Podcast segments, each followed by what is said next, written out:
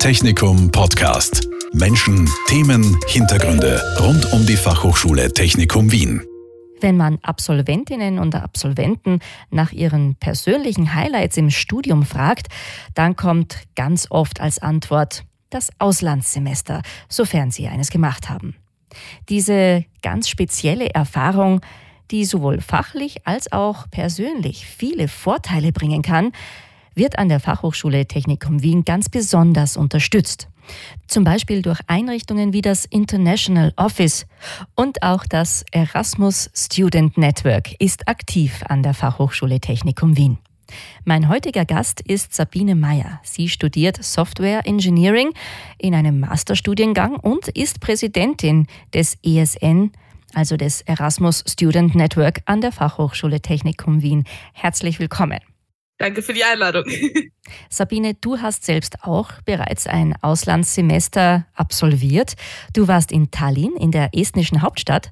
Was sind denn deine Erfahrungen, deine Learnings aus diesem Auslandssemester? Also eine der Grunderfahrungen, die ich gemacht habe, ist, dass gerade Länder wie Estland zum Beispiel sehr unterschätzt werden, da man die meistens doch nicht so kennt.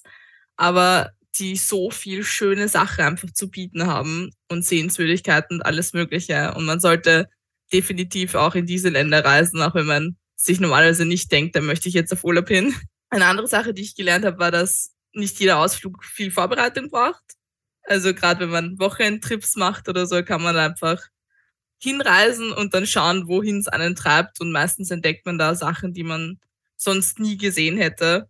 Und gerade was das Auslandssemester betrifft, würde ich sagen, dass Kulturschock und Heimweh normal sind und auch jeder erlebt, die aber auch weggehen. Und gerade wenn man gemeinsam drüber redet und seine Erfahrungen und Gefühle mit den anderen teilt, merkt man oft, dass man da gar nicht so allein damit ist. Mhm, am Anfang ist da einfach noch alles neu und ungewohnt. Wie hat das denn mit der Sprache funktioniert und wie war der Kontakt zu den anderen Studierenden? Du hast erwähnt, der war eigentlich ganz intensiv. Mit der Sprache war es eigentlich recht leicht. Also gerade Estland ist ein Land, wo eigentlich fast alle Englisch können. Das heißt, da kommt man eigentlich ganz weit damit.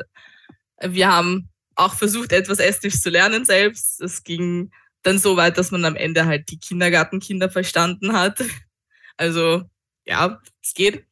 Und mit den anderen Studierenden war es recht einfach eigentlich dadurch, dass ich eben im Studentenwohnheim gewohnt habe und da dann gleich die Verbindungen zu den anderen Auslandsstudenten aufbauen konnte und man sich eigentlich recht schnell miteinander gut verstanden hat. Mhm. Und was würdest du sagen, jetzt ganz allgemein gesprochen, bei diesem Auslandssemester und auch von der Organisation her, was hat gut funktioniert und wo siehst du noch Verbesserungsbedarf?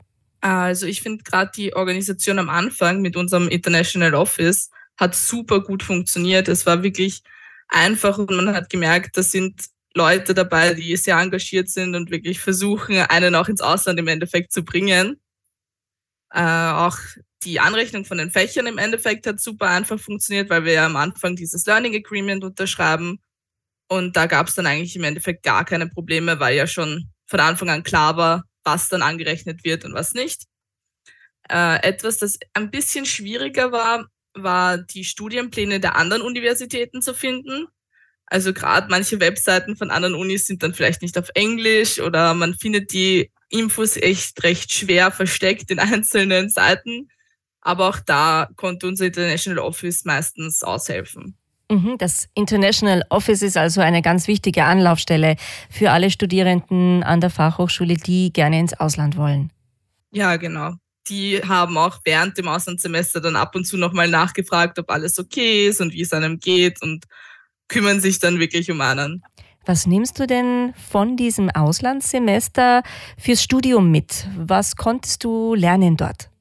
Also ich habe einerseits recht viele neue technische Skills gelernt, dadurch auch, dass ich mir eben Fächer rausgesucht habe, die mich interessieren, wo ich gesagt habe, ich kenne da noch nicht so viel davon.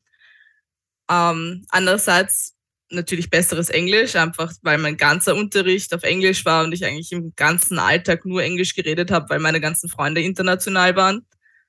Und auch die Wertschätzung für die FH. Denn wo ich studiert habe, war es eine Universität und das war mein erstes Mal auf einer Uni.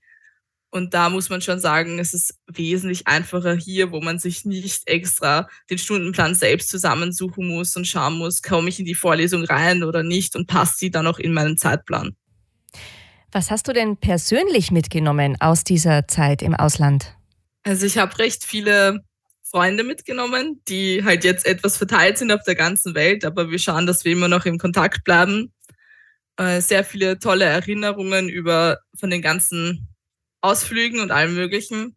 Vor allem viel Wissen über andere Kulturen, weil ich noch nie so viel Zeit mit Menschen aus anderen Ländern verbracht habe. Und zwar so intensiv, dass man sich teilweise sogar die Eigenheiten von den anderen Kulturen anschaut und übernimmt. Und es ist einfach toll, das so nah zu erleben. Was hast du da zum Beispiel übernommen? Was wäre das? Ähm, meine mexikanische Freundin zum Beispiel, die nickt nicht, wenn sie Ja sagt, sondern sie bewegt ihren Finger rauf und runter. Und da merke ich ab und zu, dass ich das auch immer noch mache, anstatt zu nicken, einfach mit dem Finger zu wackeln. Gerade diese ja, kleinen Unterschiede, die man normalerweise wahrscheinlich gar nicht so merkt, aber wenn man so lange mit den anderen Menschen redet, fällt einem das immer wieder auf, dass sie winzige Sachen anders machen. Gehen wir noch einmal zurück zum Thema Organisation und wie kommt man eigentlich ins Ausland? Du bist auch Präsidentin des ESN, des Erasmus Student Network. Kannst du mal für uns erklären, was genau ist das eigentlich und was leistet dieses Netzwerk für die Studierenden? Das Erasmus Student Network ist im Prinzip ein Verein. Den gibt es nicht nur in Europa, sondern auch außerhalb von Europa. Und der besteht meistens aus Studierenden, aber auch ehemalige Studierenden freiwilligen Leuten, die dafür sorgen, dass Auslandsstudenten eine gute Zeit haben. Wir fokussieren uns da normalerweise auf sechs Bereiche. Also da geht es dann über Kultur, Bildung, Nachhaltigkeit und andere weitere Bereiche und schauen, dass wir halt in diesen Bereichen Events veranstalten können in unserer Stadt, wo dann eben die ganzen Auslandsstudierenden eingeladen werden. Mhm. Und was gibt es da für Beispiele an der Fachhochschule Technikum Wien? Was habt ihr da schon so veranstaltet? An der Fachhochschule machen wir zum Beispiel jedes Semester eine Welcome Week, wobei das bei uns zwei Wochen sind, in denen wir ganz intensiv fast jeden zweiten Tag ein Event machen. Das heißt, wir machen zum Beispiel Spieleabende ganz am Anfang mit Kennenlernspielen oder wir gehen nach Schimbrunn, wir machen eine kleine Stadtführung. Also so ganz intensive Events in den ersten zwei Wochen, damit alle, die herkommen und meist keine Freunde haben und niemanden kennen, gleich einmal sich verbinden können mit den anderen Studenten. Wir machen recht gerne Ausflüge mit unseren Auslandsstudierenden, damit diese auch mehr als nur Wien sehen können. Zum Beispiel fahren wir recht gerne nach Hallstatt oder Graz wir haben auch einen Trip dieses Jahr wieder im Winter, wo es in die Alpen zum Skifahren geht. Und auch Mauthausen ist dabei, um da auch ein bisschen Geschichtliches und Kulturelles abdecken zu können. Mhm, da gibt es also ganz viel um das Zwischenmenschliche, das Persönliche. Unterstützt das ESN denn auch bei ähm, praktischen Fragen das Studium betreffend? Wir versuchen natürlich immer da zu sein, falls es Fragen gibt oftmals gerade bei Studienangelegenheiten verweisen wir dann doch auf unser International Office, da die da mehr Übersicht haben und das besser regeln können. Mhm. Das ESN ist also sozusagen für Socializing da und für alle technischen, organisatorischen Fragen dann das International Office. Genau, ich würde sagen, wir sind eher so die Freunde, zu denen man gehen kann. Wir sind sozusagen die ersten lokalen österreichischen Freunde, die man machen kann. Und die, das IO unterstützt dann halt bei den organisatorischen Dingen, aber die werden oftmals auch für, meist, für viele Auslandsstudenten zu Freunden. So ein Auslandsstudium ist eine sehr intensive Zeit, sowohl persönlich, du hast es äh, schon erwähnt und uns ein bisschen einen Einblick gegeben, als auch natürlich, was das Lernen angeht und das Studieren. Aber es ist auch eine sehr kostenintensive Zeit. So ein Auslandsstudium muss man sich auch leisten können. Welche Möglichkeiten gibt es denn, sich dabei finanziell unter die Arme greifen zu lassen?